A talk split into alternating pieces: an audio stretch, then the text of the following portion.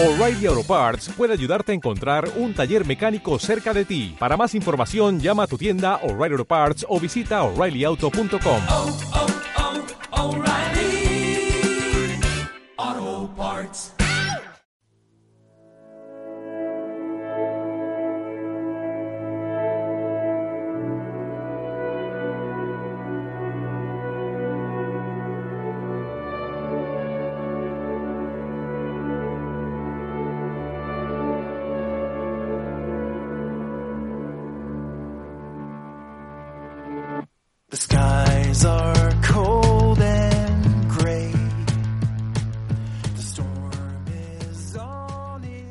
Bienvenidos, Marvelitas, Marvel Zombies, verdaderos creyentes, personas a las que os gustan los hombres musculosos en mallas, y gente maja en general, a una nueva entrega de No Solo Marvelous, el otro podcast más Excelsior dedicado a todo lo relacionado con el universo del cómic y mucho más.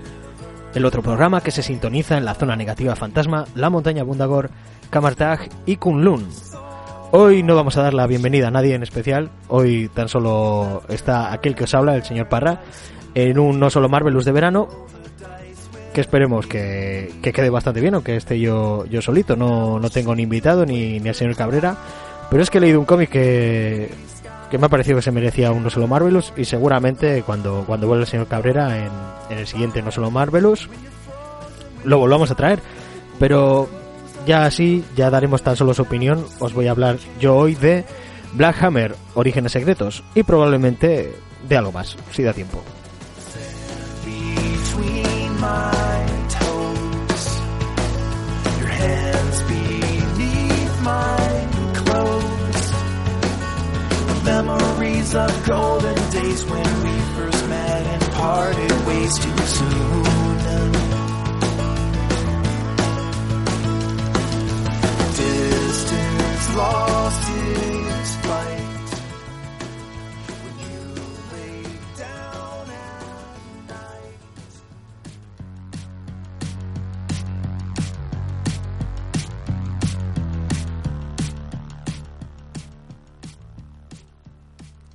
Black Hammer es un cómic editado originalmente por Dark Horse en Estados Unidos y traído aquí por la editorial Astiberri muy recientemente, hace apenas un mes en el momento en el que estoy grabando esto. Es- se trata de un cómic de 184 páginas en su edición de aquí, incluye los seis primeros números y algunos extras de los que, si me acuerdo, hablaré al final de, de la review.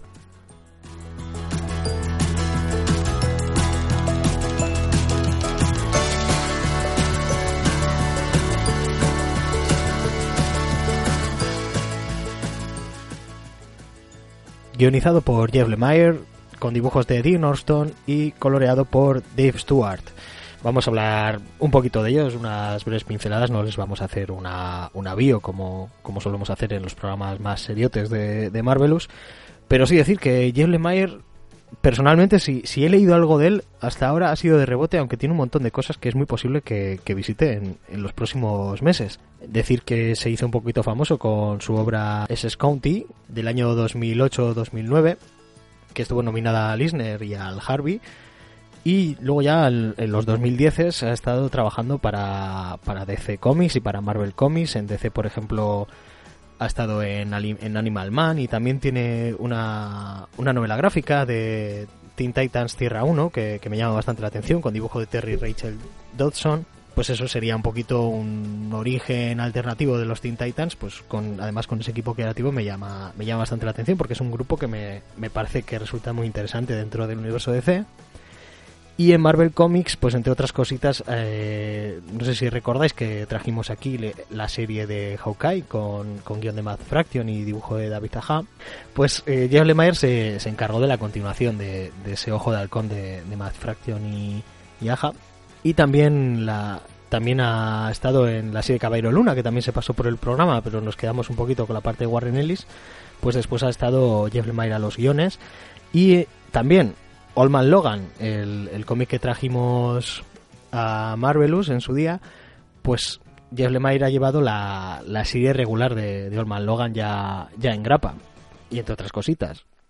También ha estado en, en Valiant Entertainment, precisamente en Bloodshot Reborn, que es algo que tengo ganas de acercarme en cuanto me lea los, los números anteriores. Y también se está editando por, por Astiberri su, su serie Descender, que, que tiene la verdad es que muy buena pinta. Así que un montón de cosas que, que todavía no he leído, pero que seguramente me voy a terminar leyendo.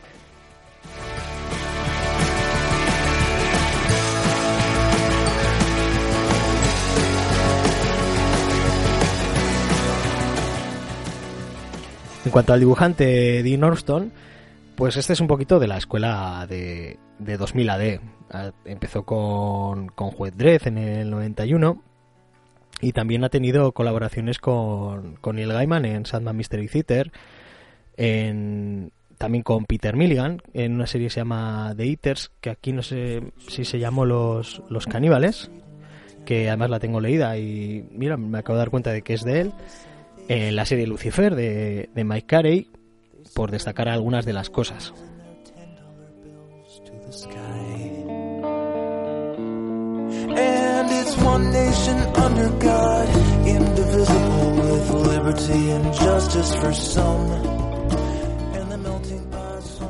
Antes de hablar un poquito de Dave Stewart, decir que he cambiado un poquito la, la música que, que solemos utilizar para no solo Marvelous y he metido la música que utilizamos para hablar de, de Logan porque me parece que pega muchísimo con, con el estilo del, del cómic que, que traemos hoy.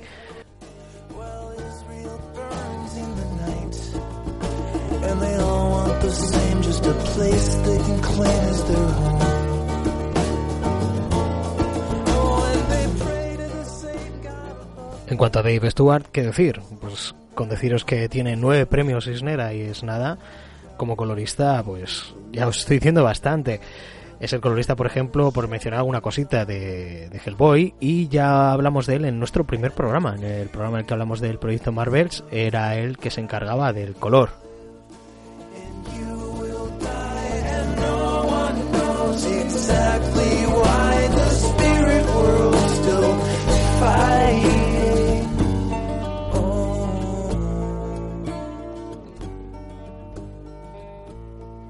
¿Y quiénes son estos Black Hammer? Pues estos Black Hammer es, un grupo de, de superhéroes eh, muy con muchas reminiscencias a, a la Golden Age y a la Silver Age. Vamos a tener cada uno de ellos un claro una clara reminiscencia a a algún personaje en concreto, pero están todos cargados de, de varias de varios homenajes. La realidad es que este es un cómic homenaje a- al género superheroico, también mezclado bastante con, con tema de ciencia ficción.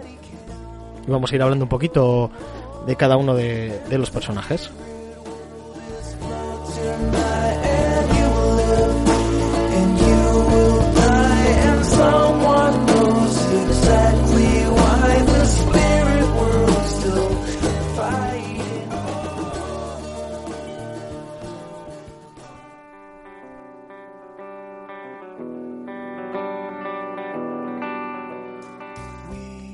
Empezando por Golden Gale, tenemos aquí un poco una de las chicas del, grupo. El nombre de su alter ego es Gail, Gail Garnett. De hecho, pues eso, su nombre sería su Gail Dorada. Que al decir la palabra de el, nombre del mago Zafram, pues se transforma en esta Golden Gale. Cuando era una niña descubrió se encontró con un mago que le reveló su nombre y al decir su nombre, pues es se transforma pues, un poquito, es el caso de- del Capitán Marvel de, de la DC. Con la curiosidad de que mientras su alter ego sí que va envejeciendo, siempre que se transforma en esta Golden Gale, vuelve a ser una, una preadolescente.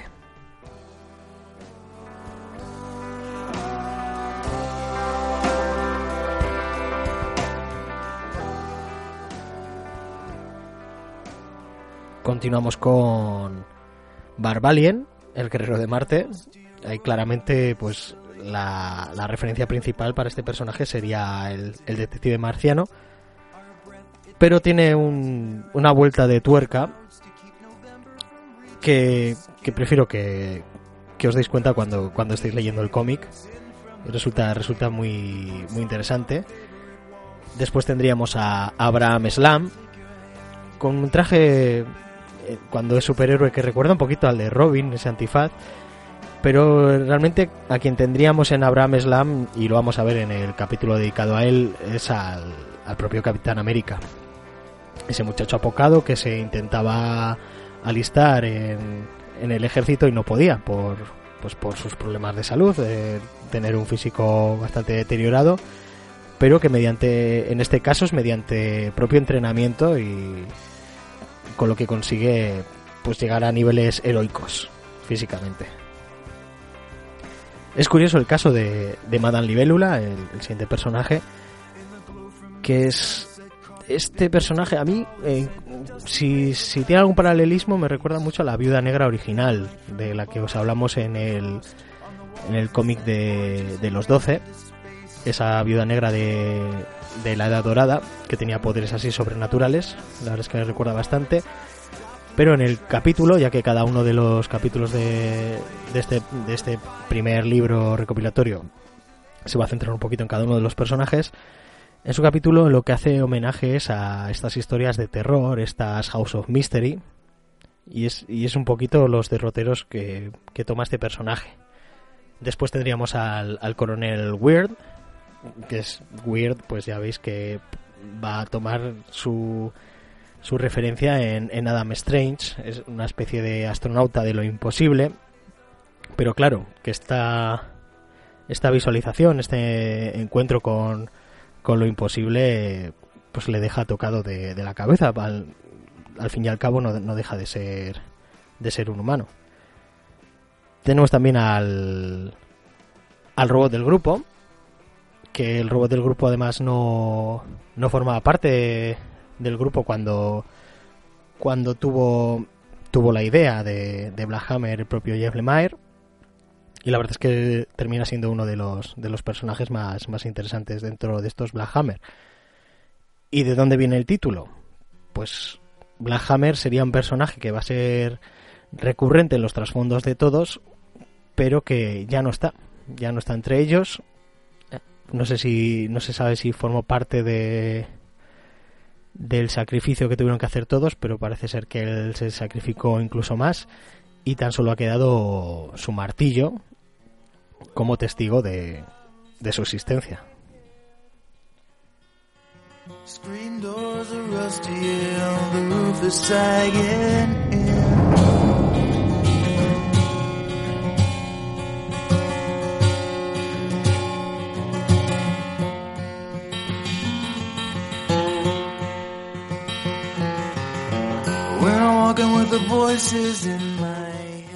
Hablamos de sacrificio, sí, porque este grupo de superhéroes en, un momento dado, hace bastantes años, creo que llevan ya 10 en, esta situación, se tuvo que sacrificar para, enfrentarse a una amenaza en la Tierra, digamos que nivel Galactus, seguramente un homenaje a Galactus, y quedaron se habla que si de dimensión de bolsillo, no se termina de entender muy bien, ellos mismos lo están investigando, se han quedado anclados dentro de una, de una América profunda, dentro de una, de una aldea rural.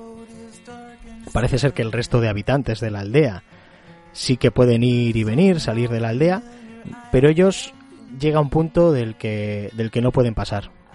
Y llevan bastantes años ya ahí, ahí metidos.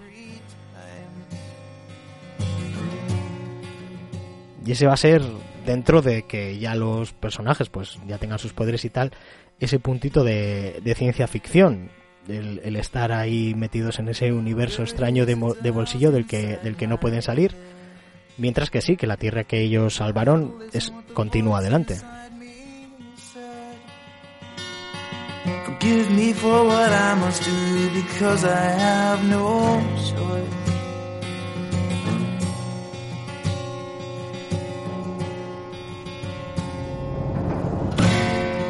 Vamos a ver que hay personajes que van a intentar por todos los medios dentro del grupo intentar salir de allí y sin embargo otros que, que se han adaptado. Se han adaptado y que incluso están llevando mejor vida dentro de esta de este pueblo de la América profunda de la que llevaban de, superhéroes. En cada uno de los números se va a centrar un poquito en el origen de cada uno de ellos y la verdad es que es una serie muy muy recomendable. La historia ya desde la tercera, cuarta página me, me tenía enamorado. Me tenía enamorado completamente.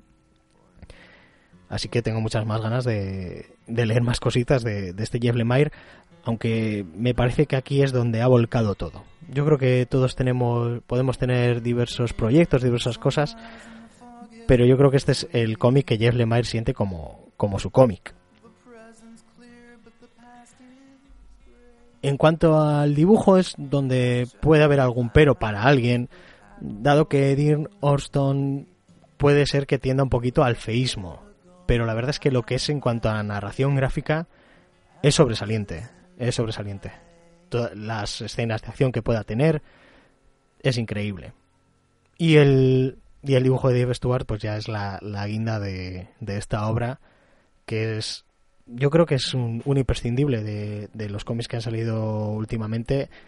Si hay algo que puedo decir que no te pierdas por favor tanto si te gustan los supers como si no dado que pues sí es un homenaje a los supers pero no se va a quedar solo en eso no puedes dejar de, de leer este Black Hammer. Además es que sí es cierto que puede ser que te pierdas muchos guiños de, de hecho hay un momento en el que van a aparecer dos personajes que se llaman, no sé si eran Alan y Len o eran homenajes a, autores que habían estado dentro de la cosa del pantano. No sé si era la época de Alan Moore y, o la de Len Wayne, pero justo eran el guionista y el dibujante. Y son dos personajes que aparecen por ahí que, que casualmente tienen esos nombres.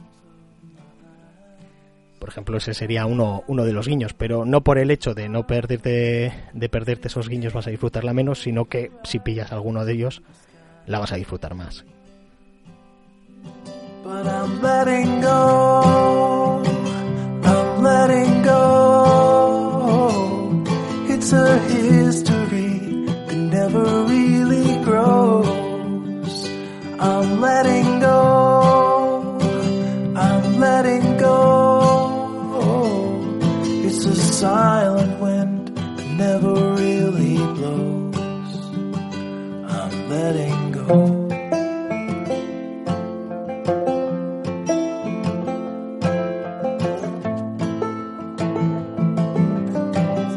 a slave without a master, heading for disaster, kicking up the dust in the middle of the road. I've been waiting on a free ride, ticket to a seaside thicket on the edge of Puget Sound. En cuanto a los extras que he dicho que iba a mencionar, aparte de los seis números que, que son los seis primeros números y un poquito el primer arco de, de esta serie, vamos a tener un texto de- del propio Jeff Lemire explicando cómo, cómo surgió toda, toda la historia, que la verdad es que resulta muy interesante durante, durante cuatro páginas. Después tendremos las fichas de los personajes, e incluso cada, cada ficha de personaje va a tener un estilo de dibujo hecho por el propio Jeff Lemire, pero imitando, por ejemplo, a John Buscema, a Al Carney, a Jack Kirby en cada uno de, de los personajes. Vamos a tener incluso las fichas de personajes que, que se han descartado, porque al principio pues tenía cierto elenco que, que ha ido variando hasta que ha hecho la, la historia final. Después vamos a tener los típicos concept arts de, de Dean Orston, de, de las portadas, que la verdad es que las portadas son una maravilla. Mira que yo soy mucho más de tomo que de, que de grapa, pero por tener estas portadas en grapa, la verdad es que también habría valido mucho la pena.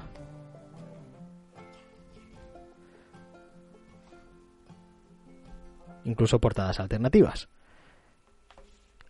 Así que muy, muy recomendable esta serie que precisamente ha ganado el Eisner a mejor serie nueva, así que ya no es que, que lo digamos unos cuantos o muchos, lo mucho que nos ha gustado esta serie, sino que pues ya ha tenido el reconocimiento de mejor serie nueva de, de este año, con lo cual seguramente estamos hablando de, de un imprescindible. Black Hammer, Orígenes Secretos, editado por Astiberri, 19 euros, 184 páginas. fly around with you, yeah. She jumped up high and she fell on the ground and skinned her little knee and made a horrible sound.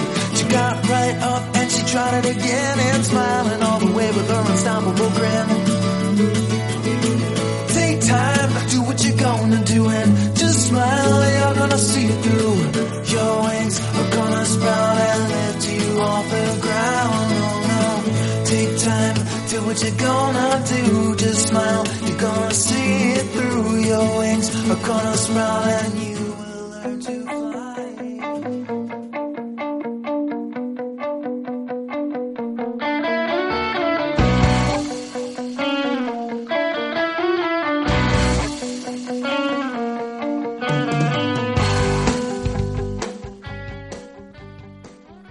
Y aunque esto sea no solo Marvelous y no solo de Marvel vivimos, sí que quiero hablar de, algo que está de bastante actualidad dentro del universo Marvel en cuanto a los cómics, ya que dentro de esta iniciativa que se llama Marvel Legacy se nos ha presentado a unos Vengadores de hace un millón de años. Sí, sí.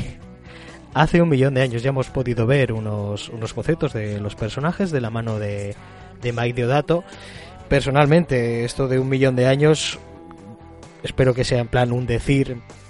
Yo hubiera preferido tal vez que hubieran dicho Vengadores prehistóricos o que le hubieran quitado un 0 o 2 a esa cifra. Pero bueno, habrá que hacer un poco de suspensión de la incredulidad dentro de que estamos hablando de gente vestida con mallas y con, con superpoderes. En este caso, más bien vestidos con pieles.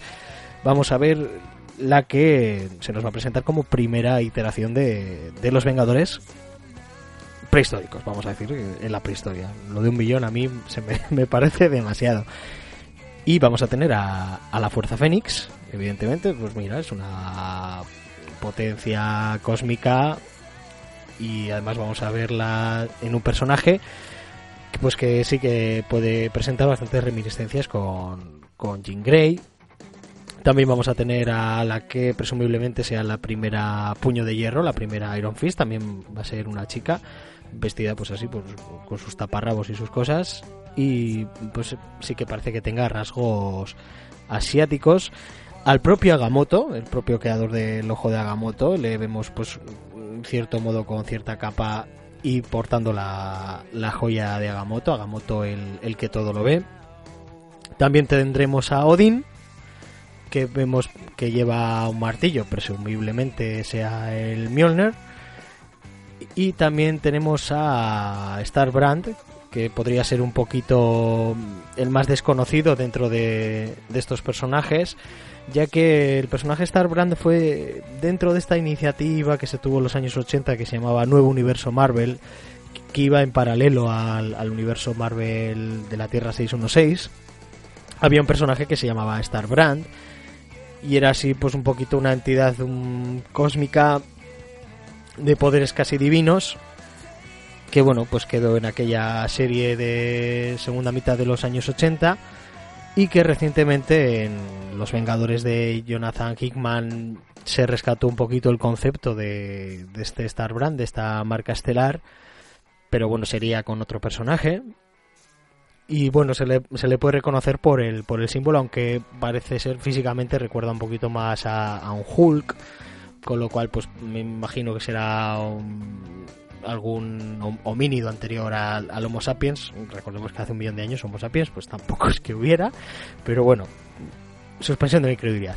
Y ya cerraríamos este grupo de los Vengadores antidiluvianos, mira, se pueden llamar antidiluvianos incluso, con un Pantera Negra. Un Pantera Negra que va a llevar pues las pieles de, de una pantera y presumiblemente, una vez más, va a ser un antepasado de, de Chala, ¿no? Pero claro, de hace un millón de años. Son muchísimos años, Marvel. Yo creo que tendríais que haber dado una vuelta, por lo menos a la fecha. La verdad es que las- los diseños de, de Mike Deodato, la verdad es que son llaman mucho la atención, son, son muy son muy chulos.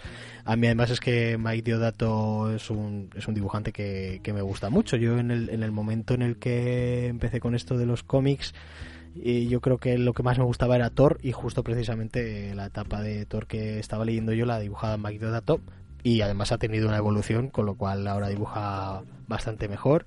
He podido ver he leído hace poquito con guion de Warren Ellis y, y dibujo de, de Mike Deodato eh, unos Thunderbolts, una serie así un poco limitada de, de Thunderbolts que está recopilada en un tomo de Marvel Deluxe que es muy muy recomendable que es también un poquito consecuencia de lo que pasó en Civil War con los Thunderbolts liderados por, por Norman Osborn que es un tomo la verdad es que muy recomendable y muy posible que se pase por por Marvelous. Bueno, pues esto estos Vengadores de un millón de años antes de Cristo lo vamos a poder leer o por lo menos se va a editar en Estados Unidos en septiembre, dentro de, de muy poco.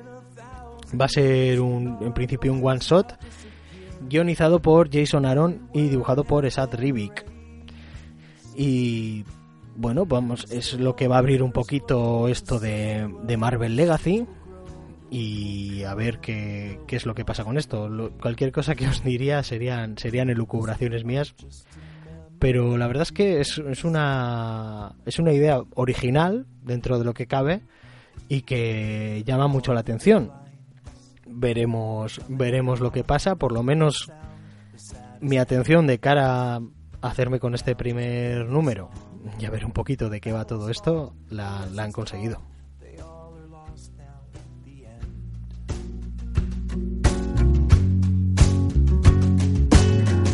And every secret you ever guarded with your life, the stars will keep it. If all the photons should arrive, we're just a speck in time and space, just a fleck upon its face.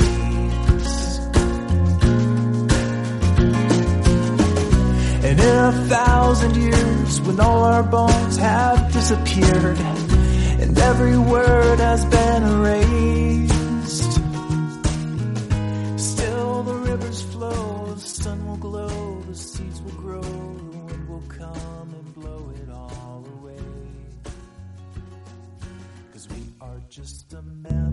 It starts with an itch and a tingle, and then it builds and expands. And suddenly, all at once, my legs won't let me stand.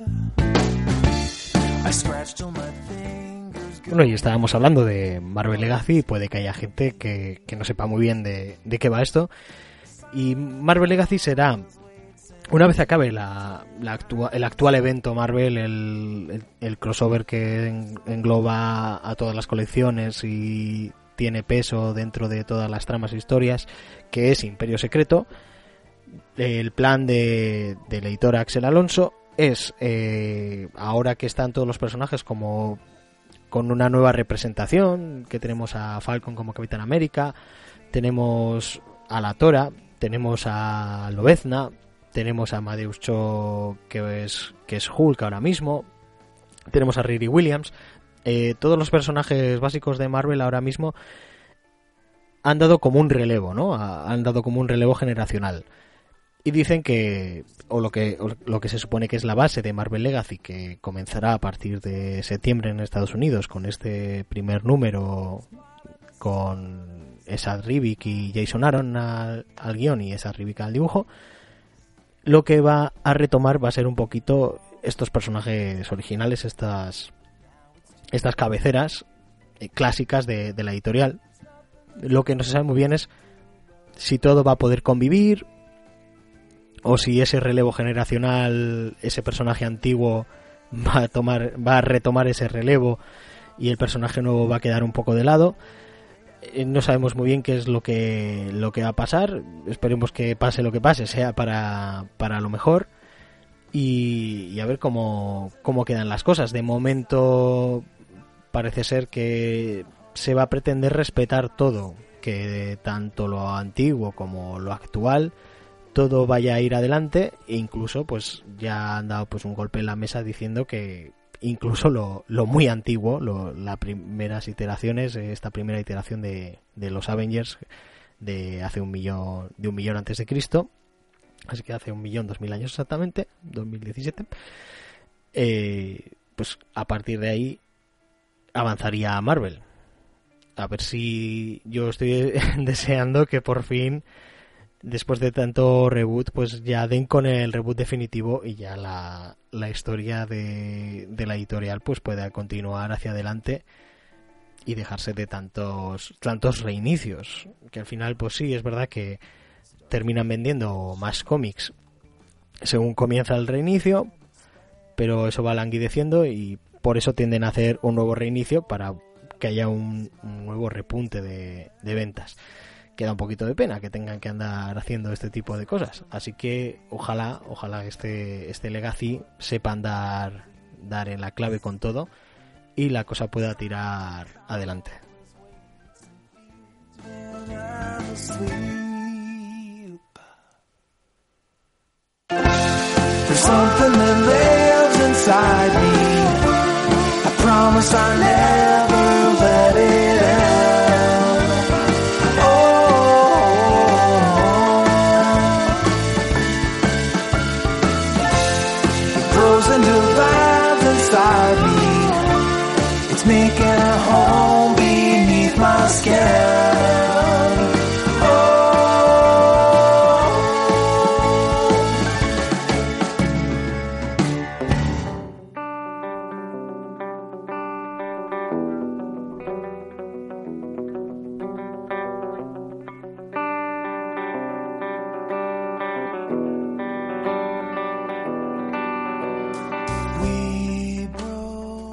Bueno, ya hemos hablado de una cosita de Dark Horse, hemos hablado de una cosita de Marvel. Me faltaría algo de Image porque de lo que voy a hablar ahora es algo de, DC, de Detective Comics, que además es un cómic que llevo varios, no solo Marvelous, queriendo traer, pero como siempre tenemos varios temas y nos da más o menos tiempo a hablar de, de la mitad de ellos, pues eh, lo he ido atrasando, lo he ido atrasando y mira, pues este programa en el que me he quedado yo solo y además se me nota, ¿eh? se me nota que no tengo a alguien ahí para que me dé me dé ahí la respuesta o me dé tiempo a, darle un trago a la cerveza y no tener que estar hablando así tan de continuo como estoy hablando hasta ahora. Pues el cómic que hace tiempo que quería traer es el Superman Lois y Clark La Llegada, eh, editado por ECC, 208 páginas, 18,95 euros. ¿Quiénes son este Lois y este Clark? ¿Que ¿Son los de siempre?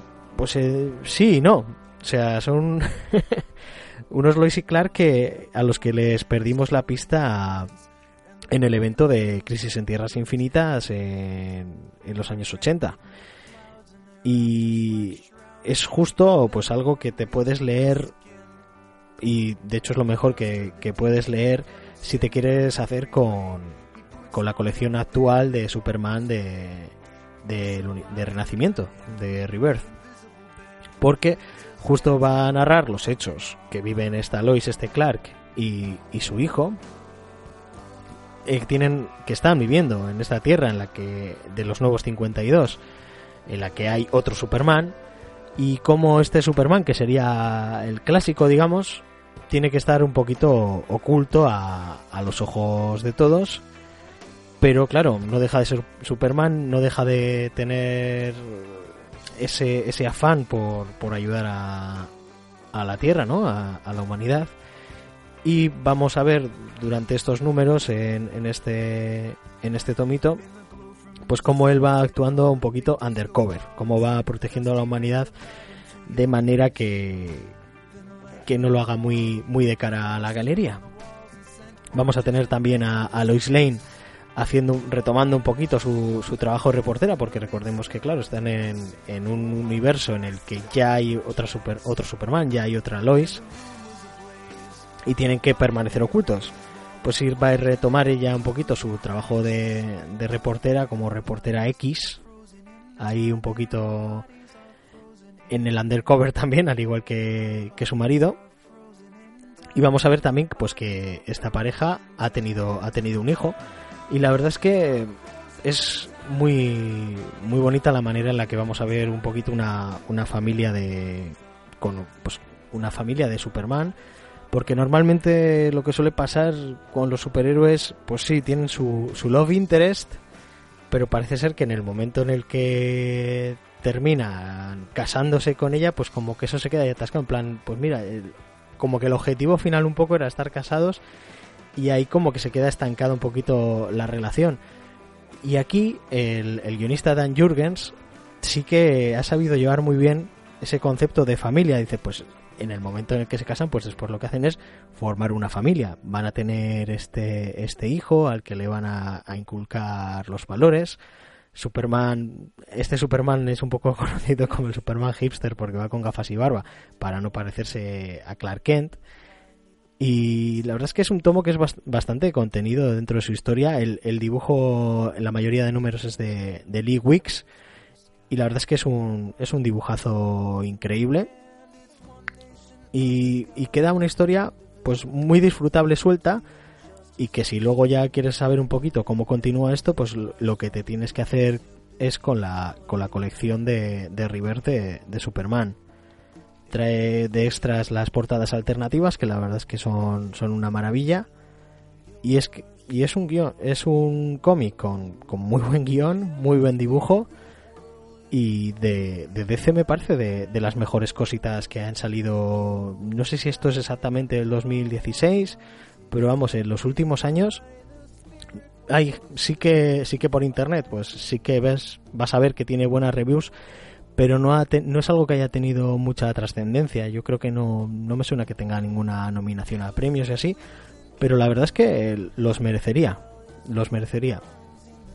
Yo creo que si sois ya que somos un poquito ya yo la mayoría de los que escuchan este programa yo creo que andan en, en nuestro rango de edad que ya igual somos más mayores igual algunos sois padres de familia en lugar de con ese superhéroe que siempre va a tener 29 años, eh, siempre va a ser soltero, siempre va a tener sus amoríos por ahí, creo que os podéis sentir bastante más identificados con este Superman ya casado, ya con hijo y con la vida un poquito más, más asentada y que creo que es un cómic que puede conectar más con, con lectores más adultos.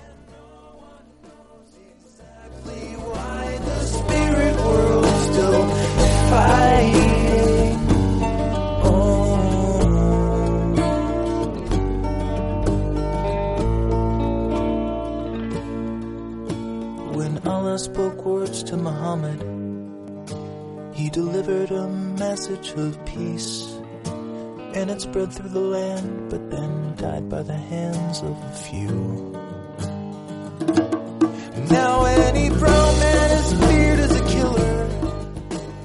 Además va a tener va a tener momentos de aventura, la verdad es que este Superman pues va a tener sus sus momentos de lucha con villanos. Incluso Lois Lane va, va a tener una subtrama enfrentada con Intergang, que creo, me suena que es una, una corporación que ya, ya se ha visto varias veces en, en, la, en la serie de cómics de, de Superman. Y, y la llegada de Excalibur también, que bueno, ya veréis si, si leéis el cómic quién es esta Excalibur y a lo que se tiene que enfrentar. Y también vamos a tener por momentos, nos va a plantear la duda de si Superman es bueno, si Superman es malo, si, se ha vuelto demasiado radical en cuanto al control de, de las amenazas. También vamos a tener un villano muy interesante que va vestido todo de blanco y como lo leí hace bastantes meses, no recuerdo el nombre, pero la, pero la verdad es que es un personaje que está, está muy chulo y el propio Jonathan, que es el, el nombre del hijo de, de Lois y Clark, es un niño muy bien escrito. Normalmente parece que cuando aparece, aparece un niño en, en una serie de cómics, parece que es el mismo niño, que va a decir tonterías, va a hacer preguntas a destiempo y poquito más. Y sin embargo, con este, con este Jonathan Kent, vamos a tener. Vamos a ver que es, que es un niño con, con personalidad. Y además, pues va a ser el personaje que vamos a ver después en, la serie esta de, de Superhijos, que, que está el hijo de, de Batman y el hijo de, de Superman, y que a mí la verdad es que me llama bastante la atención. Y también, pues si os interesa esa serie, esto es lo que, lo que os deberíais leer. Esta de Superman, Lois y Clark, la llegada, que de hecho le ponen arriba un poquito el, el sobretítulo de Aquí comienza Renacimiento. Y la verdad es que tanto el cómic que apareció de Renacimiento, que además ahora se, se ha reeditado en una edición súper chula a 18 euros, este, este Superman, Lois y Clark, la llegada, sería un poquito el, el prólogo que, que deberíais leer para Renacimiento si estáis un poco perdidos de esto de Renacimiento, de dónde viene y a dónde va. Sería muy buen complemento a ese numerito de, de, de Rebirth de DC. Este Superman, Lois y Clark, la llegada, con guion de Dan Jurgens y dibujo de Lee Wicks, en la mayoría de los números.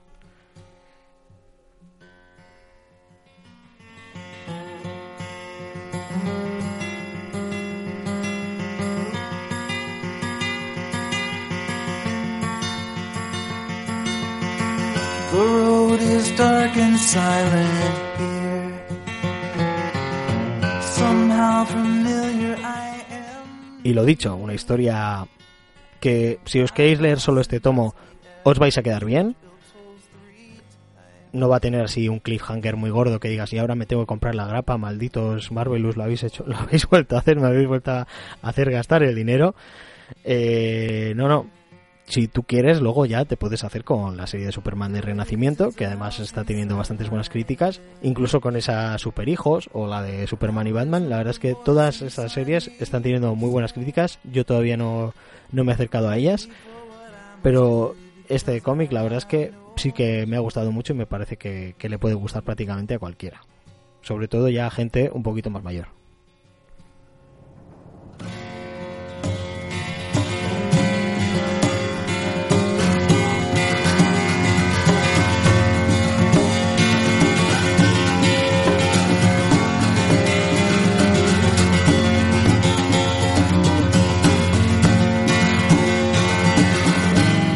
The door shut, I light the rag up and let it sail through the window. Watch the flaming phoenix glow and I hear the screaming and I see my demon and now it's just a memory. I had no choice,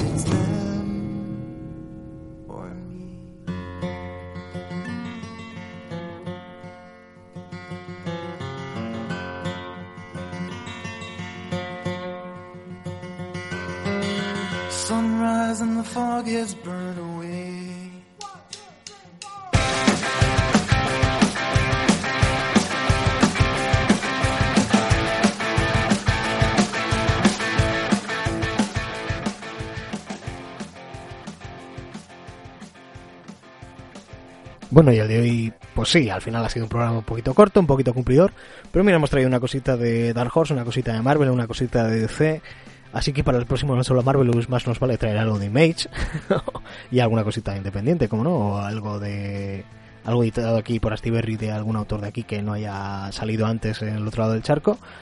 Pero bueno, vamos a recordar que Marvelous es un podcast que se distribuye bajo licencia Creative Commons y que la música que utilizamos también está registrada como Creative Commons y en este caso conseguida a través de la plataforma Yamendo. En el programa de hoy habéis podido oír al artista Josh Woodward, que es el único que ha sonado en, en No Solo Marvelous. Por trial lo solemos dejar más para los Marvelous normales. Así que si alguien quiere reproducir total o parcialmente este podcast con fines no lucrativos o algo así, puede hacerlo siempre que se nos mencione a sus creadores, el señor Cabrera y el señor Parra. Podéis poneros en contacto con nosotros a través de la dirección de correo marvelouspodcast.gmail.com. Os recordamos que ya nos podéis encontrar en las redes sociales habituales, que son Facebook y Twitter. Twitter es una cosa nueva que ha salido hace poquito, buscando Marvelous Podcast para enteraros de cuándo hemos colgado el próximo programa, o también poneros en contacto con nosotros y mandarnos vuestras dudas, sugerencias, un cómic que os apetezca que tratemos, etcétera. Twitter concretamente somos arroba Marvelous Podcast, todo seguido sin la T, no me cabía. Los programas ya están disponibles para su descarga y suscripción en la plataforma iBooks y VOOX y también en iTunes y TUNES. Recordamos también que tenemos perfil en la plataforma Wacom, voy a volver a deletrear W-H-A-K-O-O-M, nos puedes encontrar buscando Marvelous y en esa misma plataforma tenemos creada una lista con los cómics que hemos reseñado. Además, entrando en la ficha del cómic, entre otras cosas, pues puedes ver un poquito una review y o cómo hacerte con él si es que no lo tiene en tu librería habitual. Y también, si te gusta la música que utilizamos en el programa,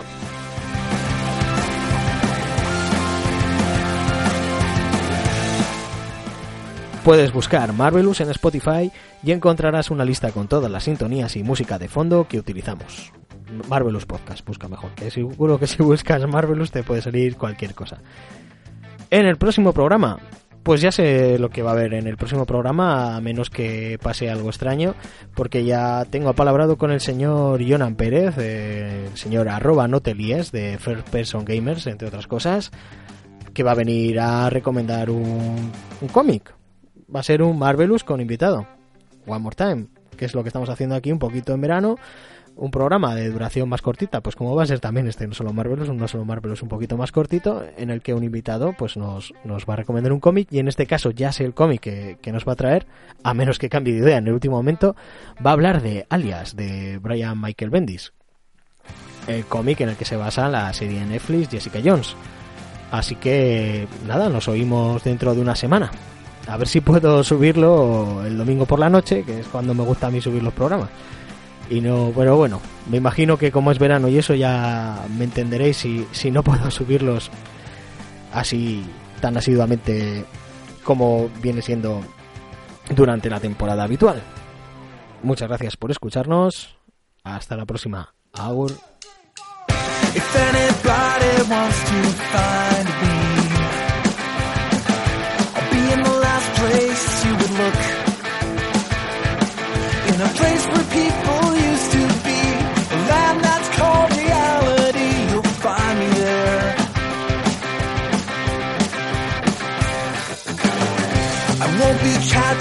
Up on Reddit. I won't be watching any news. I'll let the planet spin without me, cause everything has been without me sometime. And everyone will be alright if I'm not live by satellite.